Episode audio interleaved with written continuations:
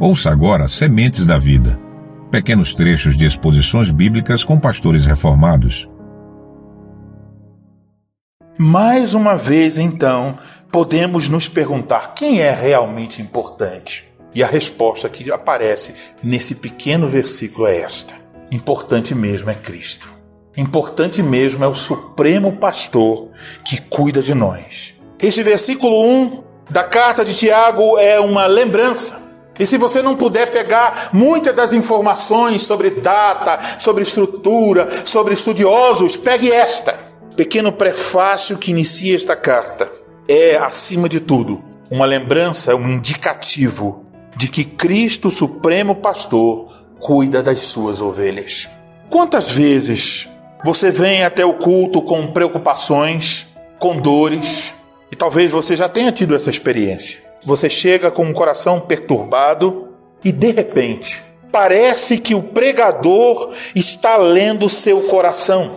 Ele começa a falar algumas coisas que você cogitou durante a semana e você percebe que é como se a mensagem tivesse sido preparada somente para você. Como isso é possível? Porque o pregador é apenas um servo. Ele é um homem limitado e por vezes fraco mas se ele não está falando de si mesmo, se ele está falando como servo do Supremo Pastor, é a voz do Supremo Pastor que você ouvirá.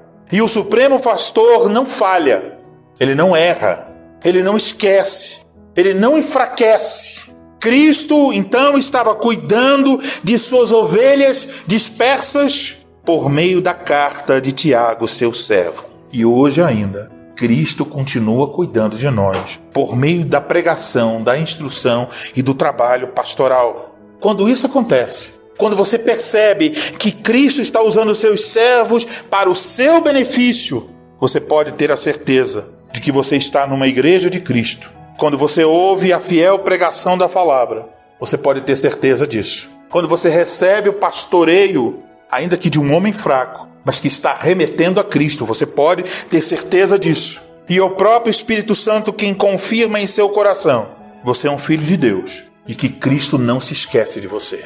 Que Cristo é seu supremo pastor. Que mesmo que esse pastor que cuida de você hoje, em particular, morra amanhã, isso não muda o amor de Cristo por você. Ele continua cuidando de você. Ele usará outros servos, mas ele continuará sendo o mesmo.